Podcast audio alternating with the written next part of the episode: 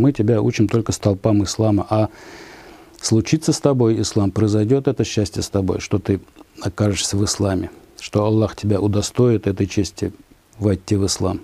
Или нет, это зависит только от тебя. Почему Аллах не явит такое чудо, чтобы все уверовали? Да потому что он не тиран и не диктатор, чтобы заставить всех бояться себя и убедить, что вот он самый главный. Аллах самый любящий, самый мягкий. Боже мой, на любом языке мира Аллах может тебе сказать такие вещи, которые он не скажет самому продвинутому там шейху какому-нибудь.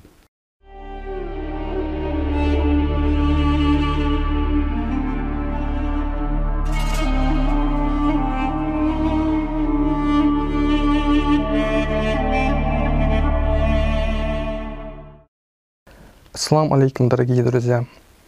Сегодня у нас в гостях кандидат философских наук, исламовед, переводчик и автор книг Хайруддинов Айдар Гарифуддинович.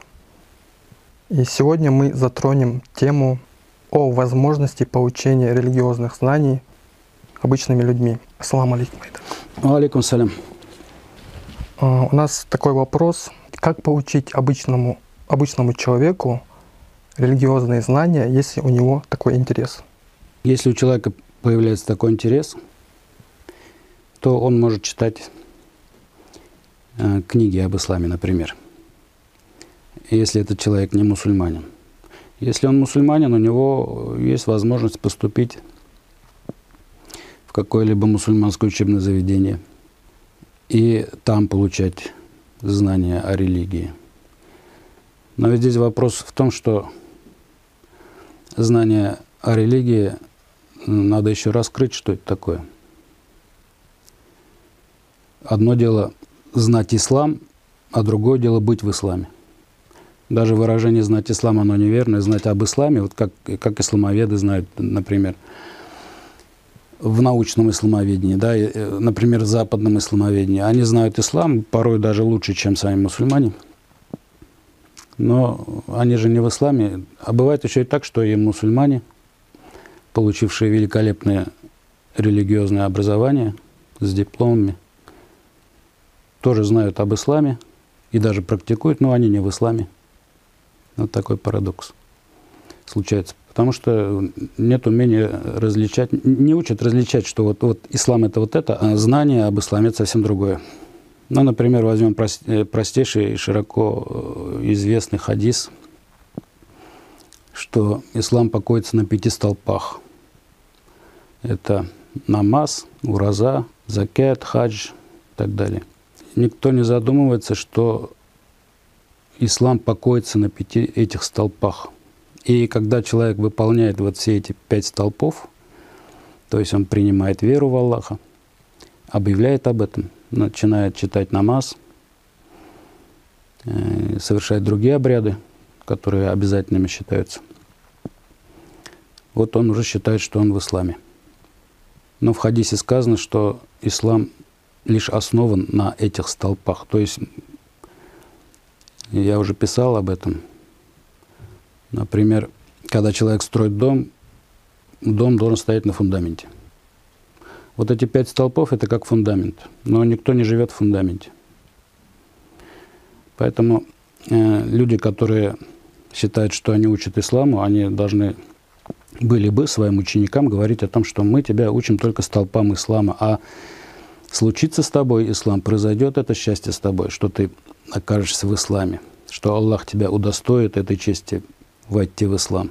Или нет, это зависит только от тебя, от твоей степени искренности, преданности, от твоего усердия, от готовности жертвовать тем, что привычно во имя того, чтобы обрести этот ислам. Потому что в Коране Аллах говорит о том, что Он расширяет грудь для ислама. И если человек считает, что вот он в исламе, потому что он совершает обряды, но это не совсем так. Это называется просто быть мусульманином. Это от глагола повиноваться. Мусульманин, человек, который повинуется, принимает вот эти правила – получает шанс достучаться до небес, так скажем, исполняя вот это все. В принципе, даже из этих пяти столпов исполнять можно при определенных условиях, конечно, все желательно, но бывают условия такие, что человека хватает только на... Ну, жизнь так сложилась. Вот шахадат, то есть признание веры в Аллаха, и намаз. Для уразы у него, например, нет здоровья, он не может себе позволить, да? Даже вот этих двух достаточно, чтобы, может быть, э, Аллах заметит этого человека, его усердие, и тогда расширит ему грудь для ислама. Вот так. В мусульманских учебных заведениях, я считаю, при наборе абитуриентов должны им объявлять, что мы вас будем учить только столпам ислама, азам ислама, первым шагам. То есть мы правильно научим читать намаз, мы правильно научим читать Коран. Да, мы научим где-то арабскому языку, допустим мы научим всем обрядам, которые обязательны и которые желательны, которые сунна и так далее. Но э, ислама мы вам дать не можем, вот это надо говорить. То есть надо человека сразу правильно ориентировать, чтобы он знал, чему он учится. Иначе получается, что человек выходит из стен медресе с дипломом, и все его считают вот, э, таким вот приверженцем ислама, который живет в исламе, Э, я видел одного имама, который, наверное, имеет диплом. Наверное, у него много последователей. И вот он заявляет, что э, тех людей, которые переводят Коран, нужно убивать. Это наш современник. У меня вопрос.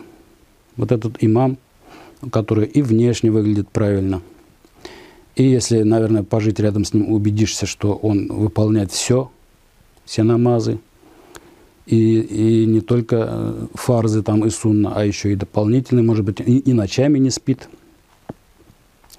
поклонение проводит. В общем, придраться не к чему с точки зрения того, как быть мусульманином, правильно он мусульманин или нет. А вот что происходит у человека внутри, если он говорит, что нужно убивать тех, кто доводит слово Аллаха – на понятном им языке для тех людей, которые не знают арабского языка. Вот их нужно убивать. Это что? Это что? Откуда он взял? Вот этот человек с религиозным дипломом наверняка, раз он имам.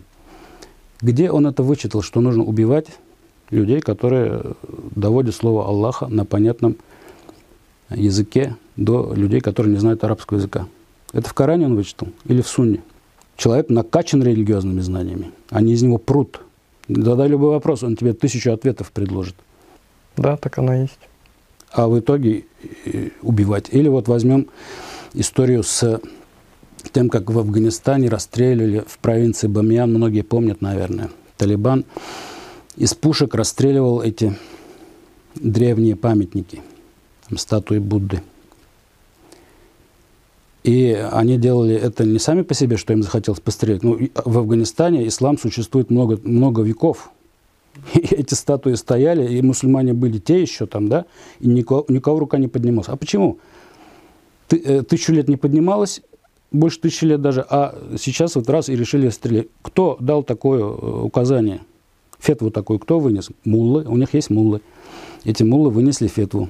У меня вопрос, вот я вот не получал религиозного образования, но я знаю, что в Коране Аллах говорит, нельзя осквернять чужие святыни, ибо те, кто, для кого эти святыни дороги, они воспылают ненавистью к исламу. Муллы вот это читали или нет? Они муллы или одна буква «Л» в этом слове? Кто они вообще тогда? Они же людей за собой ведут. И в итоге весь мир смотрит на этих мусульман, а талибы это такие вот, ну, искренние мусульмане, они, да, преданные, но на них смотрят как на дикарей. Вот и все, и разве авторитет ислама от этого увеличивается? У меня была такая история, вот я с этого, в принципе, надо было начать, но прелюдия такая у меня была. Однажды я где-то выступал на собрании, там было много молодежи. Э, я был приглашен, и то ли презентация моей какой-то книги была, я уж не помню, но э, вот из, там было много связанного с Кораном. И когда начались вопросы, прозвучала такая претензия в мой адрес, мол, Разве вы не знаете, что трактовать аяты Корана имеют право только сииды? Сииды, если кто-то не знает, это потомки пророка Мухаммада, алейхиссалям. Считается, что вот эта девушка мне заявила, только сииды. И возникает вопрос, э, разве в Коране Аллах сказал, что эта книга должна находиться только в руках сиидов, и только сииды должны ее, о ней рассказывать людям? Или Аллах в Коране говорит, обращаясь ко всем людям? Ко всем, конечно. Ко всем. Откуда эта девушка взяла вот эту догму о том, что только сииды, а если ты не сиид, и ты м, осмелился, то ты попадешь в ад. Она мне так сказала, есть такой хадис, что тот, кто, значит, по-своему понял Коран, и он попадет в ад. Я очень сомневаюсь, что пророк Мухаммад Алисам мог бы сказать такие вещи – Иногда людям просто не хватает немножко, как это сказать, осознанности, достаточно того, чтобы послушать себя со стороны, что ты несешь. Вот как тому имаму, который говорит, что надо убивать тех, кто переводит Коран. Или вот эта девушка, которая говорит, что только сиеды. Откуда это все, боже мой? Это же а, на самом деле религиозное образование девочек в хиджабе. Великий пророк Аллаха Мухаммад, саллиллаху алейхи вассалям, он сказал, что достаточно и смерти как наставника. Как это понять? До человека может не дойти ни одного слова Аллаха в виде Писания, ни одного слова Аллаха в виде наследия, которое передается через пророков в виде, в виде ну, хадисов, скажем, да, не обязательно хадисов пророка Мухаммада, а предыдущих пророков. Человек может всю жизнь прожить где-нибудь в диких горах, где они и сейчас есть такие. Например, есть же такие джунгли, где живут неконтактные так называемые племена – неконтактные племена, они ничего не знают об Аллахе. Но они все знают, что умирают. Так вот, из этого хадиса следует, что если человек э, будет размышлять о таком феномене, как смерть, которая его непременно ждет, если он будет наблюдать этот процесс, если он будет погружаться в него, его сознание перестроится таким образом, что начнет видеть истину, что есть сила, которая ему дает эту жизнь, что эта сила поддерживает его жизнь, и не только его жизнь, а жизнь всего вокруг, и существование всего вокруг того, что он считает и живым, и неживым. Таким образом, без, без никакого писания человек может постичь истину и понять, что если все умирают, и я умру, то мне, наверное, надо успеть найти то, что не умирает. И если он это найдет, то, то это будет называться салят. Салят – это соединение с Аллахом. Внутренний духон. То есть человек, человек обретет центрированность самого себя. То есть э, не то, что вернется в центр, а вот тот центр человека, который э, мы называем духом, который Аллах вдул, да, в каждого человека. Вот когда человек осознает, что он есть вот этот вечный дух, то вот это тот момент, когда он находит то, что не умирает. И тогда он может сказать смерти в лицо, смерть, где твое жало, что ты теперь со мной можешь сделать. Я знаю, что я не умираю.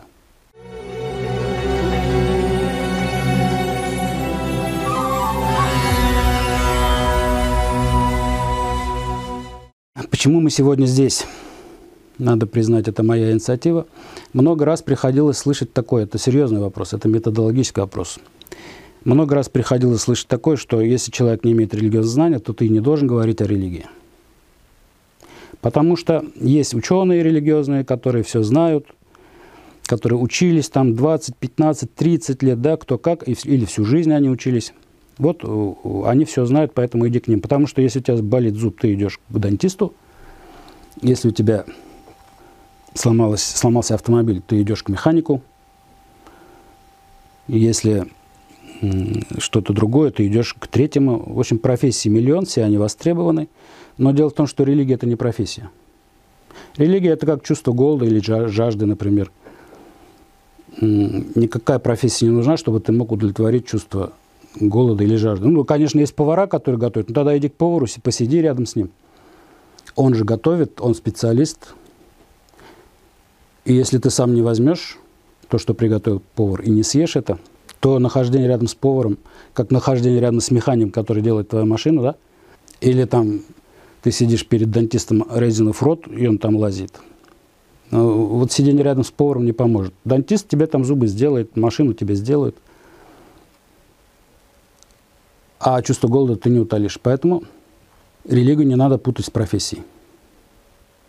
И не надо путать религиозных ученых с теми людьми, которые могут э, решить твою проблему, а именно э, постижение религии, там, понимание религии и так далее. Вот только что мы говорили э, о том, какова цена, ну, многим, к сожалению, из этих религиозных ученых.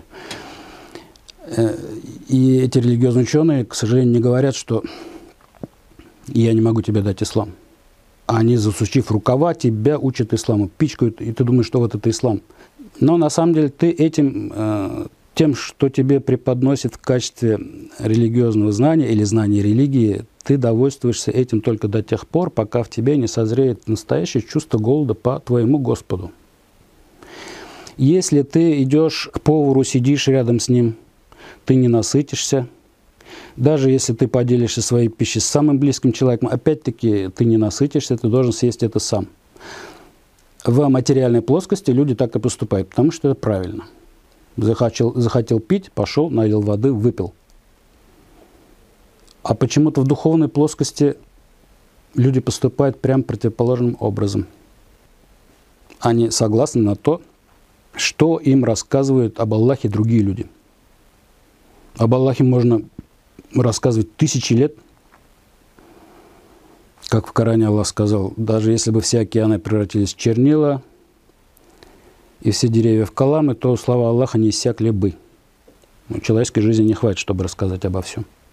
Но это не будет означать, что ты узнал Аллаха. Поэтому, когда ты удовлетворяешь свое чувство голода пищи, это правильно, но когда ты слушаешь историю об Аллахе и Аллах остается чем-то таким, что ты еще в себе не ощутил, то это называется ширк. То есть ты э, терпишь посредника между собой и твоим Создателем. Это все равно, что выехать из города Арск, например, в город Казань и остановиться на выезде из Арска под указателем где написано Казань и стрелка. Предполагаю, что ты уже достиг Казани. Глупо? Нет, ни один человек в здравом уме так не поступит. Он поедет в Казань. Почему, когда речь идет о Боге, мы сидим и слушаем тех, кто говорит о Боге, хотя они тоже о Боге знают только то, что прочитали из книг или то, что им говорили их учителя, а где практически живой опыт? Одного человека я знаю, который был такой опыт в исламе. Ну, я могу их много назвать, но одного мы точно все знаем. Это пророк Мухаммад, саллиллаху алейhi У него был опыт общения, да. Почему мы не стремимся к тому же? Нам кто-то это запретил? Нам запретили, я объясню как. В Коране есть аят, в котором Аллах рассказывает, как он общается с человеком. Человек там назван словом башар.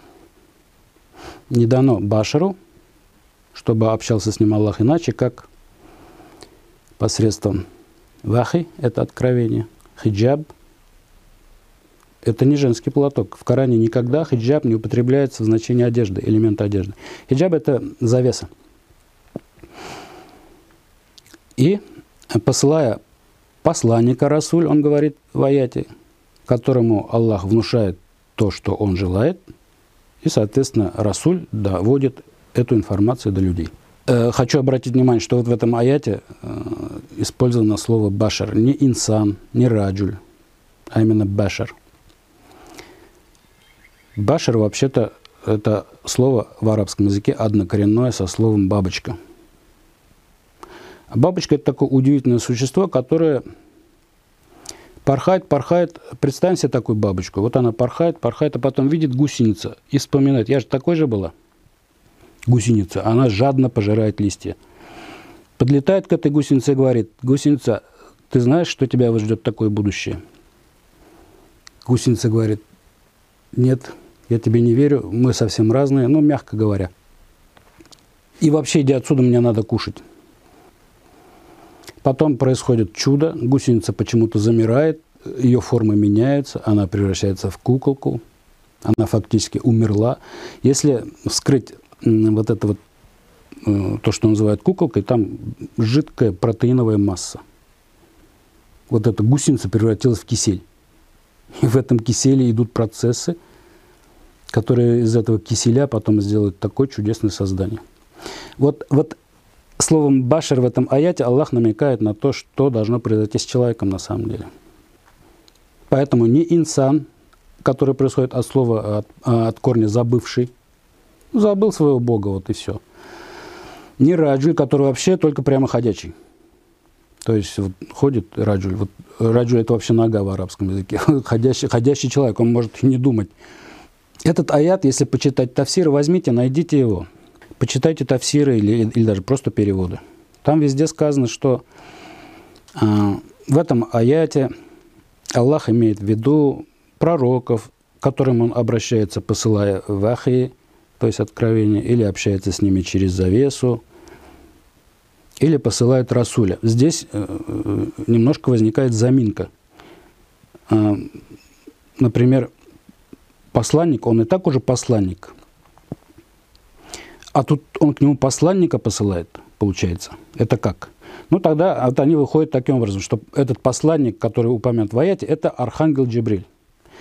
Это как же надо иметь извращенное сознание, то есть насколько нужно быть в лапах шайтана, чтобы вот такие вещи придумывать, вставлять в аят Корана то, чего там Аллах не говорил. Например, Башар менять на э, Расуль в комментарии, говорит, что это Расуль.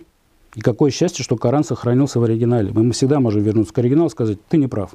Здесь не сказано Расуль, здесь сказано Башар. То есть любой обычный человек, который несет в себе потенциал превратиться, образно говоря, в эту бабочку, да? И он не говорит, имея в виду Расуля, э, после Вахи Хиджаб и третий Расуль, да, он не имеет в виду Архангел Джибриля, потому что у Архангела Джибриля в Коране есть конкретные имена. Это Рухаль Кудус, Рухаль Амин, другие, может быть, названы, но никогда он не назван Расулем. Не надо подтасовывать. Вас кто заставляет это делать вообще? Вы очень горды собой, наверное, в тот момент, когда вы думаете вот это. Или вы кому служите вообще, вопрос у меня возникает. Когда вы так переиначиваете смысл аята.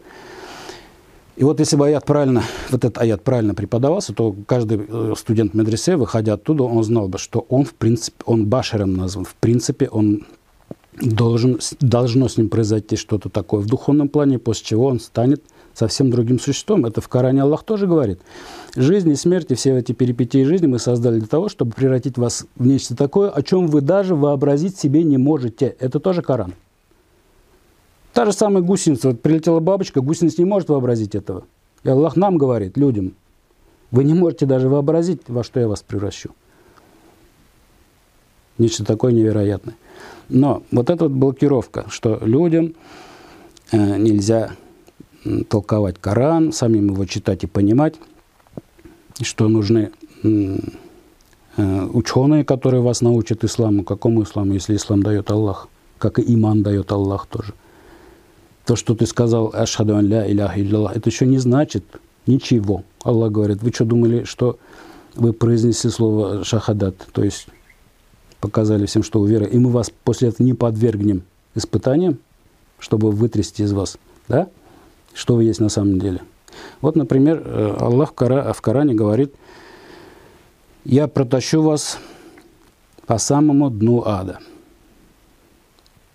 А самых упрямых оставлю там стоять на коленях.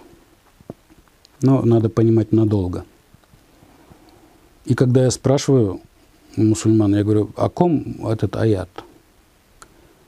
Они говорят, это о каферах, то есть те, которые не веруют в Аллаха. Я говорю, ну каферы же Коран не читают. И тут начинается ломка. Я говорю, здесь Аллах говорит, вас всех.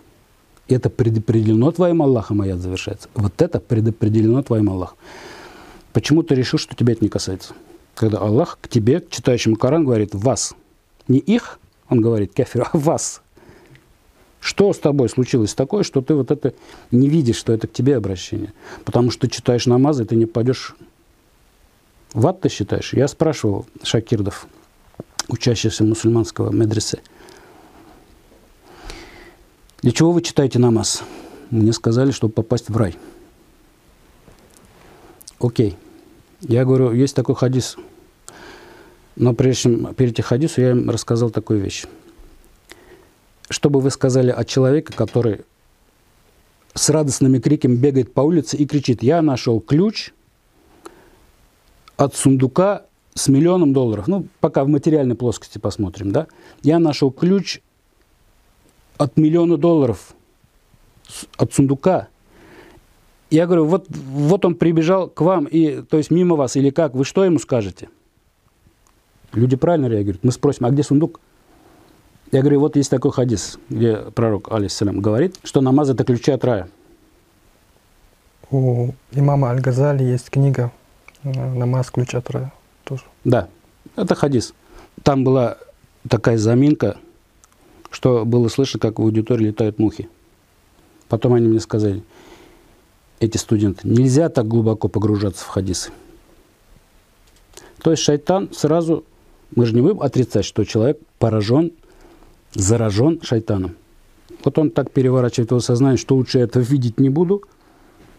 Мы почему не видим, э, немножко отвлекусь, но пример хороший. Мы почему ночью видим, что небо темное, хотя там триллионы звезд светят, оно должно быть светлым? Почему? Ученые пытаются разгадать этот вопрос. Есть разные теории, но вот одна мне э, подходит больше. Э, она связана с э, нашим устройством, то, что наш мозг включен в работу на, там, на 5-6%, да? Остальная часть его как бы бездействует. Ну, ученые не могут найти, чем она занимается. А в природе не может быть бездействующего органа. Природа, она всегда, какой, если есть орган, она его наделяет. А мозг работает на 5%. И видим мы ночью, что темно.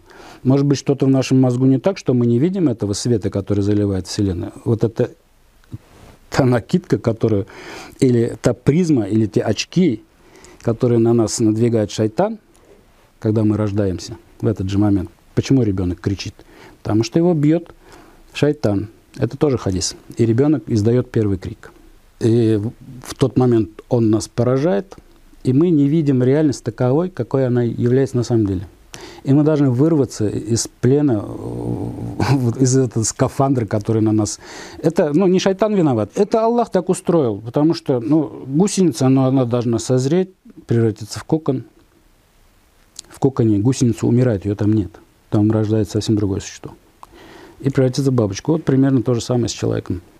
Я хочу вернуться к тому моменту, а, как получать религиозные знания. То есть я много раз слышал такое, что вы некомпетентны, у вас нет религиозного образования, а вот есть религиозные ученые. Если в человеке вот это вот его превращение из гусеницы в бабочку происходит все-таки, вот у бабочки оно произойдет в любом случае, у человека, ну, это может очень затянуться. Если у человека вот этот э, процесс идет правильно, то он начинает задавать правильные вопросы, он начинает смотреть на вещи немножко под другим углом зрения. Дай такому человеку листок. Обычно лист дерева. Особенно если он вооружен современными научными средствами. Он на основании изучения вот этого листика придет к выводу, что существует создатель у всего этого.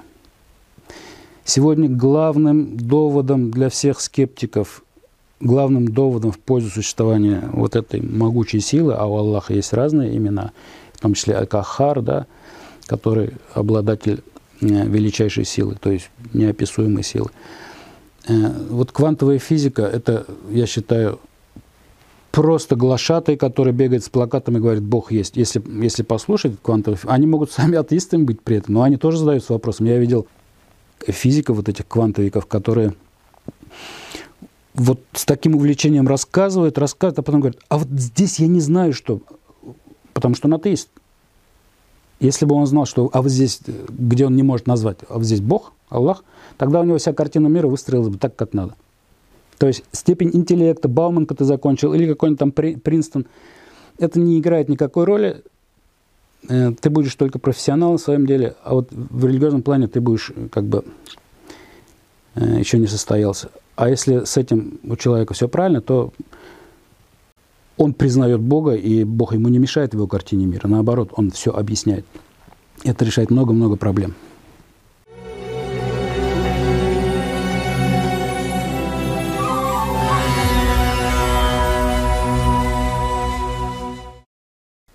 Все мусульмане утверждают, что в исламе нет посредника между Богом и человеком. И, и причем везде на каждом шагу этот посредник присутствует. В виде шейха ли, в виде тавсира ли Корана, да? в виде, я не знаю, какого-нибудь безграмотного горлопана, который говорит, что ты прочитал хадис, он, значит, ты попадешь в ад, если ты сам читаешь Коран и сам его понимаешь. И действительно, э, Корану, он же, э, слово Аллах обращено каждому человеку. Конечно, Аллах найдет способ раскрыть Коран максимально полно для этого человека, согласно тому, насколько он духовно созрел для того или для другого. Теперь представьте, какой масштаб преступления совершают те, кто говорят, что нужно читать Тавсир. Тавсиры писали люди. Эти люди были далеко не безгрешные. Если даже пророк Мухаммад, саллиллаху алейhi в Коране два или три раза Аллах его ай-яй-яй за какие-то неправильные действия, они есть, это сохранилось в Коране – то есть Аллах поправлял, что неправильно сделал. Если бы пророк Мухаммад, э, как нас, э, ну, не, не други, так скажем, критикуют, вот он сам придумал Коран, он бы о себе такие вещи бы не оставил в Коране, которые его, ну, показывают его слабости, что он ну, не ангел далеко, да? Но тем не менее это в Коране сохранилось. А кто писал тафсиры? Они что, покруче, чем пророк Мухаммад, саллиллаху были, да? Что они безгрешные были?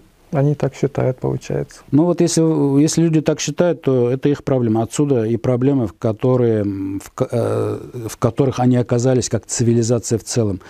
Мусульманам надо поставить большую двойку за то, что они в свое время, имея такой арсенал средств, такую глубокую веру и такие возможности для постижения истины, не построили созидательное общество больше тысячи лет тому назад. Оно было, вот, блеснуло во время жизни пророка алейсалам. А потом все пошло разрушаться.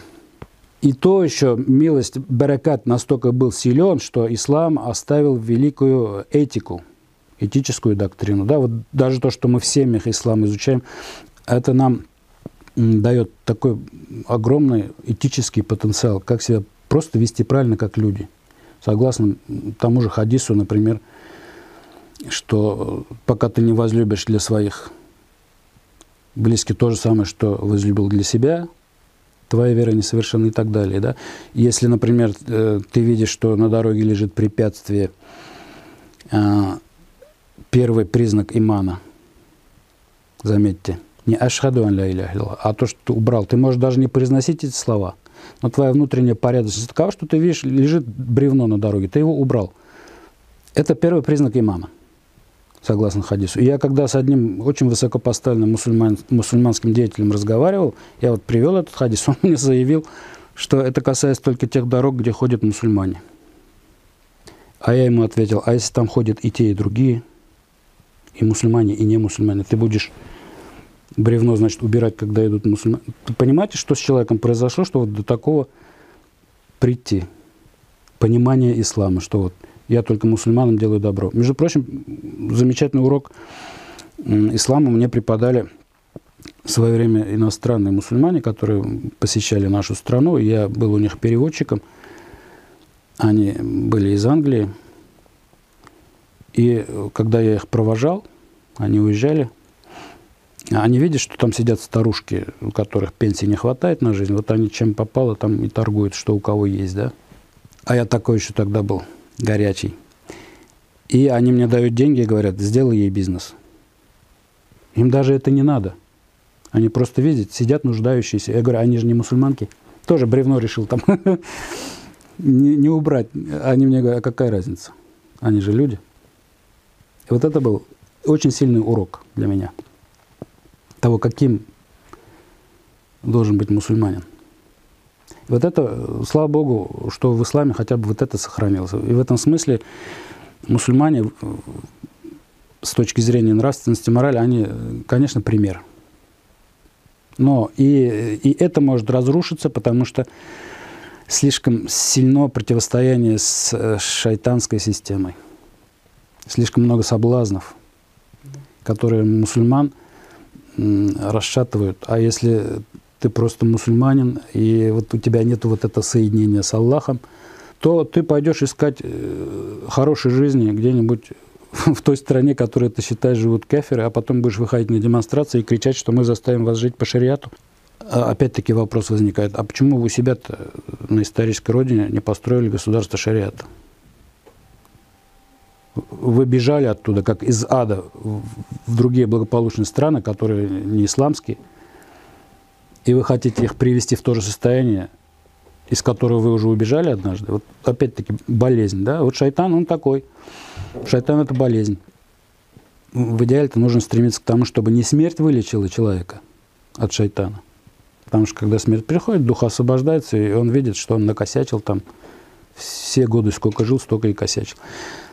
А нужно соединиться с Аллахом прижизненно. То есть, согласно хадису, которым пророк Мухаммад, саллиллаху сказал, умри, прежде чем умереть. Умри, прежде чем умереть. И я читал тафсир этого хадиса, комментарии. Мне было смешно. Значит, нужно приготовить э, саван, приготовить деньги, чтобы раздать э, там садака тем, кто э, организовывал все похороны, проводил это мероприятие. Вот так это воспринято. Нет, это совсем другое же. Это как с бабочкой, наверное. Да, бабочка, у нее нет выбора. Вот у нее запущен как часовой механизм, так, так, так он тикает, и она вот из гусеницы бабочку. Человек, человеку Аллах предоставил миллион жизней, если ты хочешь. В религии нет принуждения, он сказал, да? Кстати, вот давайте вот на этом аяте остановимся. Он очень интересный. В Коране есть а, аят, где сказано, что нет в религии принуждения. Кстати, я вот однажды писал статью, использовал этот аят, но цензор убрал. Это был, было на исламский ресурс – для исламского ресурса. Цензор убрал, потому что он считал, что я же не богослов, я не имею права применять аят. Убрав вот этот аят, смысл статьи потерялся полностью. Куда он смотрел, я не знаю. Так вот, у меня с этим аятом связана интересная одна история. Опять-таки, я преподавал у, у, у, в медресе, так скажем.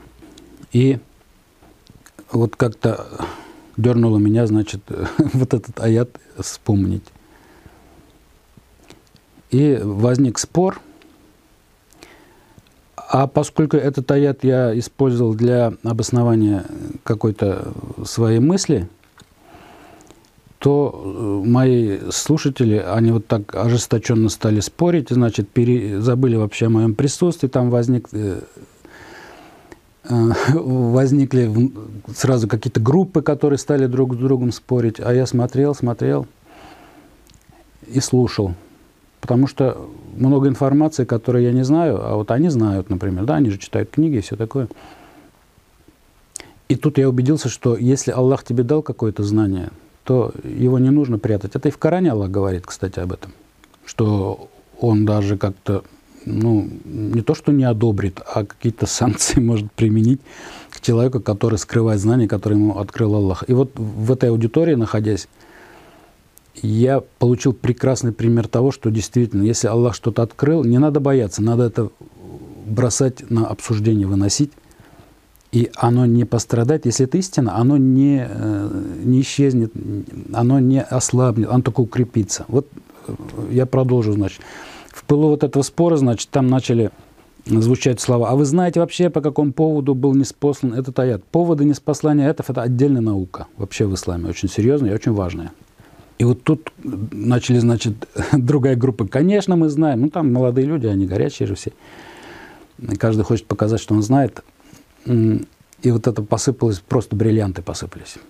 Они говорят, этот аят был неспослан тогда, когда сыновья сахабов, сахабы это сподвижники, апостолы, скажем, пророка Мухаммада Алисам, когда их сыновья стали принимать христианство, вот, например, в беседе там где-то э, на показ такое не скажут – а тут это прозвучало.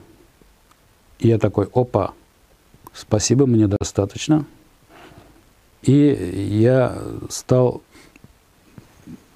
погружаться вот в эту тему. А что произошло такого, что сыновья сахабов, это же сподвижники, которые видели живого пророка, их сыновья тоже его видели. Они тоже потом сахабами, может быть, стали. Это то поколение, которое сахабы, все, кто видел пророка, алисам, они все сахабы, да, сподвижники. Что такое случилось, когда при живом пророке сыновья его последователей принимали христианство? И не надо далеко ходить, все-таки какой-то жизненный опыт есть, ты понимаешь, что должно произойти, чтобы вот это случилось в семье. Это значит, что они приходили и начинали гнуть своих детей, сыновей, что давай читай намаз, давай вот это, давай вот это. А молодые, они же, вот тем более арабы, очень горячая кровь, и, и вот возникали семейные драмы такие, что я не буду подчиняться. А они нарушали очень простой принцип. В принципе, вообще нельзя никому, ты не в армии, нельзя принуждать. В армии, да, можно, не умеешь, научим, не хочешь, заставим. Это нормально для армии. Но тоже не армия, тоже семья. И вот они потом, эти сахабы, значит, все в соплях пришли жаловаться пророку Мухаммаду. Вот наши сыновья, как нам быть? Они ушли в христианство. Так вы сами э, создали такую атмосферу, что вот их протест вырезался вот в этом. Они, может быть, и не хотели бы, но надо было застолбить свой протест. И вот тогда пришел вот этот аят. А нет в религии принуждения, Аллах говорит. Я бы добавил, да, в Тавсире, если бы писал. Так что это вы сами виноваты в том, что вот начали принуждать и получили такой результат. И вот, кстати, вот э, был вопрос, что Аллах не поменяет состояние людей, пока они сами его не изменят. Что нужно было сделать в этом случае? Кому нужно было измениться? Опять-таки отцам, вот этим строгим отцам, которые хотели, чтобы их дети были на правильном пути, исповедовали правильную религию и веровали в правильного Бога. Там. То есть показать пример. Да, все, не надо, зачем, Боже мой. Но история человечества, она полна таких э, драм и трагедий. Например, я немножко отвлекусь, э, но затрону эту тему. Вот, например, в Коране Аллах говорит, верующие братья, да все забыли об этом уже.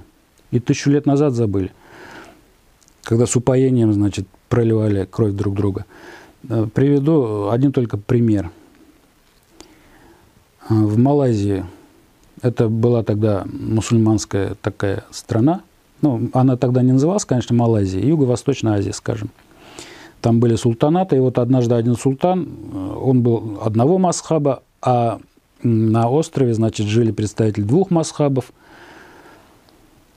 И вот он, значит, решил, что все должны быть одного масхаба. Опять-таки он решил нарушить принцип «нет принуждения в религии». И э, полилась рекою кровь. Всех, кто не соглашался, он велел убивать, война настоящая религиозная. И те, кто захотел сохранить свою жизнь, они, значит, вот изменили свой масхаб – Вопрос-то, вопрос это, боже мой, там, вот я вернусь в нашу татарскую историю. У нас э, считается ханафитский масхаб, но были контакты и с шафиитским масхабом. Но наши имамы, шейхи, хазраты, они учили свою паству, что нельзя отдавать дочерей за шафиитов, потому что они во время намаза совершают лишние движения, а лишнее движение, совершенное во время намаза, оно его нарушает, а значит, они намаз не читают – очень, наверное, гордился э, человек, который вынес такую фету. Своим глубиной своего, своего ума, наверное, он гордился, да? И поэтому не, нельзя отдавать дочерей за неверных. Получается, что мусульманин, который читал намаз, и там какое-то другое движение совершал, согласно его масхабу, оказывался не мусульманин. Вот, ну вот это же просто клоунада. Разве религия в этом заключается? Поэтому, если ты целишься в мишень, и целишься правильно, ты попадешь, поразишь мишень так, как надо. Если ты э, целишься неправильно, то ты в нее не попадешь. Вот исламский мир, к сожалению, не попал. Все согласно хадису, в котором сказано, что э, ислам пришел, я этом, об этом говорил уже в интервью. Ислам появился странным образом, и странным образом будет его возвращение.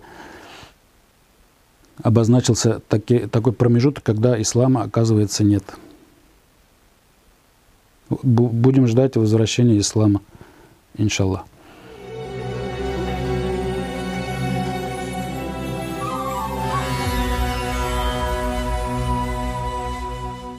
Вы озвучили те проблемы, с которыми сталкиваются люди при получении религиозных знаний. Как вы считаете, что нужно сделать людям, чтобы поменять, эту, поменять ситуацию? Есть в Коране такой аят, где Аллах говорит, что Он не поменяет состояние людей, пока они сами его не изменят. И мой, мой прогноз или мое объяснение, оно очень нерадостное, надо сказать.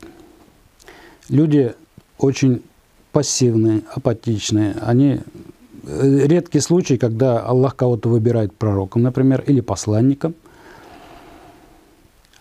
Есть какие-то просто светлые люди, к которым тянешься, а в основном-то люди заняты выживанием, им, им некогда думать о высоком, да?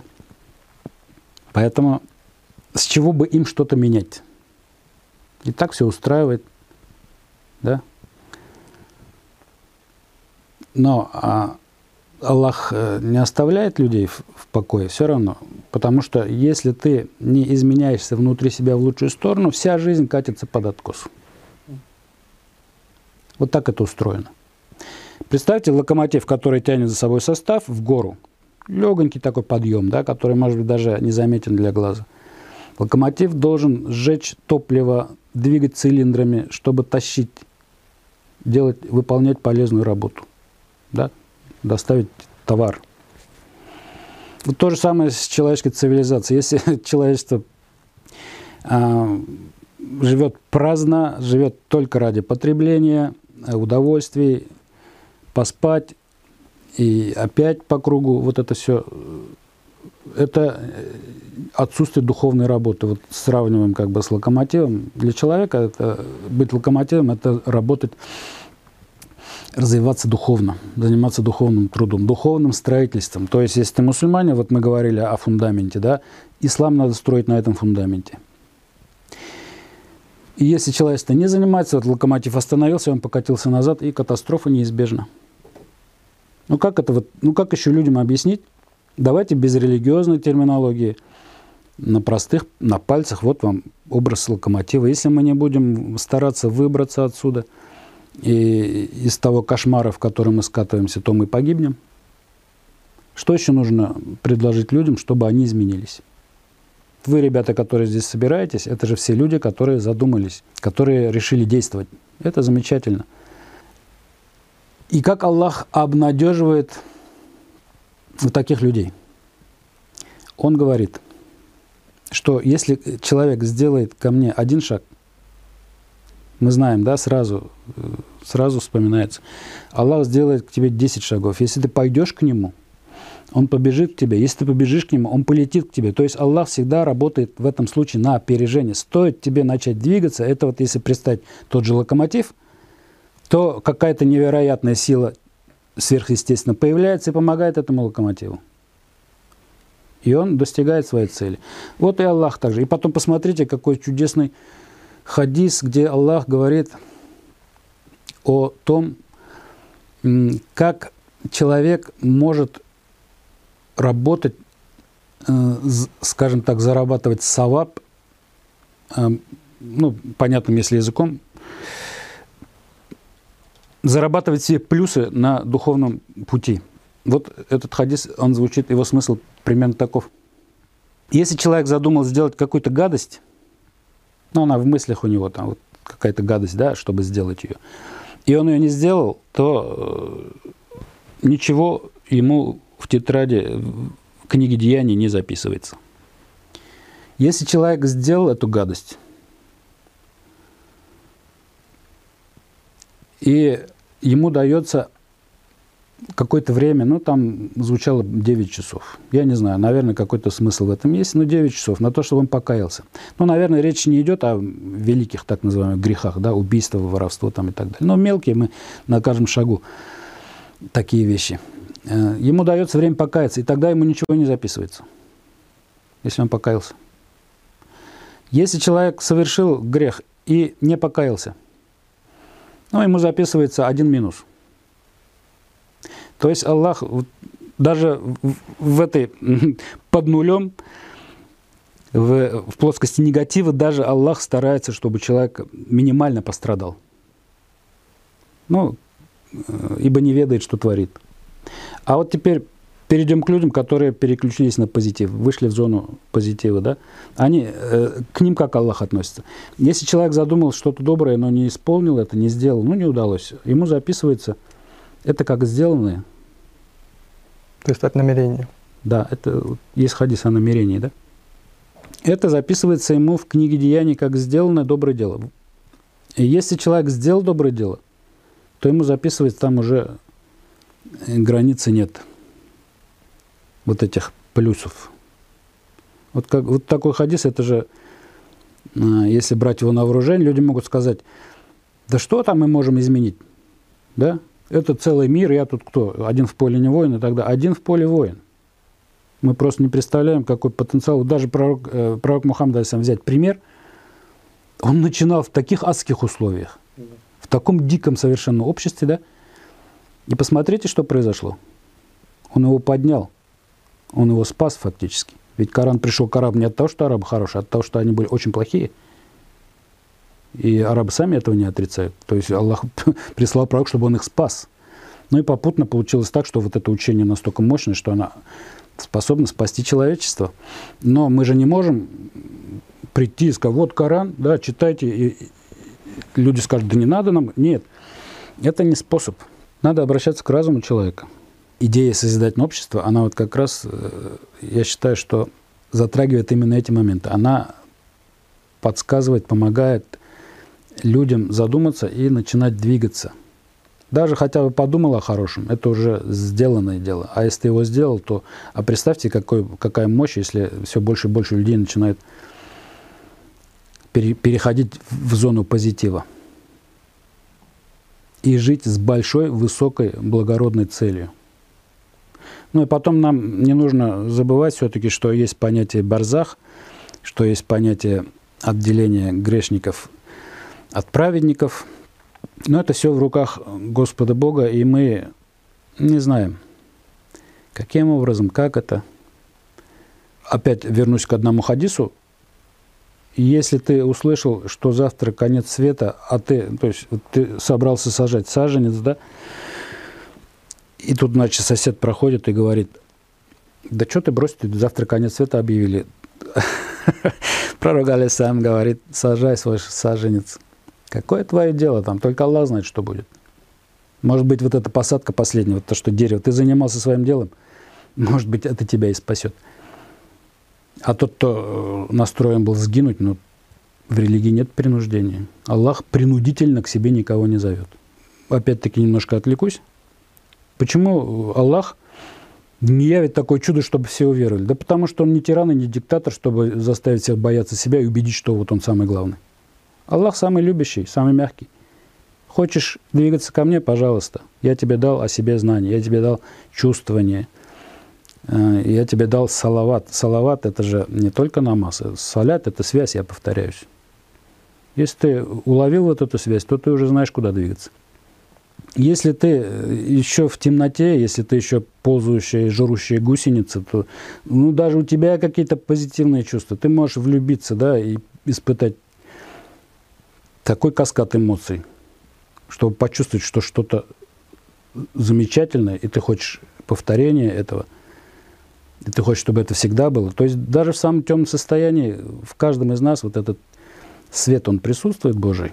Есть маяк, есть ориентир – но если ты все-таки не обращаешь внимания, если ты кафир, кафир это же что? Это скрывающий. Вот тот, кто скрывает Божью искру в себе. Вот это кафир, не тот, кто не верует. Пророк Мухаммада, если мы окружали верующие, когда Аллах даже в Коране это есть, если ты их спросишь, кто это все создал, они скажут, Аллах создал. То есть они об Аллахе знали, но были кафиром при этом. То есть они вот этот э, Божью искру в себе они скрывали. Но если ты выбрал скрывать, то и жизнь у тебя будет такая. Вот у нас сейчас человечество поставим в такие условия, что оно катится к катастрофе. И это подчеркивает, что э, не, нужен, не, не должен мусульманин думать только о самом себе. Пора уже думать о всем человечестве. Человечество – это единый организм. И это тоже не противоречит Корану. Айдар Гарифудинович, э, подводя итоги сегодняшнего нашего разговора, а, что вы можете посоветовать человеку, который стремится к истине? Но если мы принимаем истину как Бога, потому что нет отдельно Бога, отдельно истины, он сам себя называет истиной, то я бы посоветовал не останавливаться ни на чем, кроме самого Аллаха. Тут возникает вопрос, как это так? О чем он говорит? Вообще он еретик. Вот когда я озвучил на одной конференции этот хадис э, о том, как Аллах общается с человеком, мне сказали, что э, это случай психиатрии. То есть меня обвинили в психическом нездоровье. Это сделал большого ранга мусульманский священнослужитель. То есть сама идея того, что Аллах общается с обычным человеком, она неприемлема. Шайтан так запутал людей, да? Вопрос, а если Аллах э, вот так вот не общается, а как человеку прийти, с ним же так вот не поздороваешься? Да. Его же, э, с ним же нужно установить внутреннюю глубокую духовную связь. Понять, что ты от него не отделим. Как это сделать? Аллах вот в этом э, аяте он рассказывает способы, как он делает. Для обычного человека, вот который мы все такие обычно на улице, приходит посланник и говорит об Аллахе. На кого-то это действует, кто-то вспоминает, начинает двигаться, да? Если этот человек продолжает двигаться, вот на этом духовном пути, да, он от пророка услышал. Мы, нам не повезло, мы от, не от пророка услышали, но нам повезло в том смысле, что мы гораздо, как это сказать, ценнее для Аллаха, потому что мы не слышим это от пророка живого или от сахабов, которые видели пророка. Мы слышим это об Аллахе из Корана, да, из религиозной традиции и так далее. И если человек продолжает двигаться, вот наступает момент, когда Аллах начинает с ним говорить через что? Хиджабы, да? Завесу. Завеса это что? Это вот тот мир, который нас окружает. Все, что там происходит, оно всегда было прямой речью Аллаха. Просто мы не способны, э, не настроены это понимать. А когда э, духовное состояние человека достигает этого уровня, он начинает слышать э, речь Аллаха даже в обычных звуках, звуках. А, много-много. Весь мир начинает с ним говорить. Не зря же в Коране есть э, история о пророках, которые понимали язык животных, например. Да? Это не просто так. И, наконец, высшая ступень того, как Аллах общается с человеком, это вот вахи, это откровение, когда Аллах говорит ему прямо в сердце. Поэтому я говорю, не останавливаться ни на чем, пока как минимум вот это э, вахи не начнет звучать у тебя в сердце. Иначе, если ты остановился э, на знаке, который показывает в город Казань или в какой другой город, ты стоишь, ты не двигаешься. Ты воздвиг между э, собой и своим создателем посредника, значит, ты совершаешь ширк. Ширк, согласно Корану, Аллахом не прощается. Это не то, что он тебя будет стегать там плетками или сжигать в огне. Нет. Ты просто стоишь, ты не двигаешься. Грех в этом заключается. Вообще в, в греческом языке, например, слово грех, оно означает промахнуться. То есть, да, действительно ты промахнулся, ты не попал, не идешь к цели, ты стоишь. Поэтому желаю вот не остановиться ни на чем, кроме Аллаха, не удовлетворяться, не удовлетворяться ничем, кроме Аллаха. И чтобы вот это, вот это случилось, нужно двигаться, не останавливаться. Что бы там тебе не говорили, нашептыватели разные – что ты там в ад попадешь, если ты так сделаешь, если ты так, э, если ты в переводе Коран читаешь, то ты тоже в ад попадешь. Боже мой, на любом языке мира Аллах может тебе сказать такие вещи, которые он не скажет самому продвинутому там шейху какому-нибудь. Если ты правильно настроен, если ты ищешь Аллаха, если у тебя жажда настолько сильная, что ты не согласен ни на что, кроме как соединиться со своим Создателем.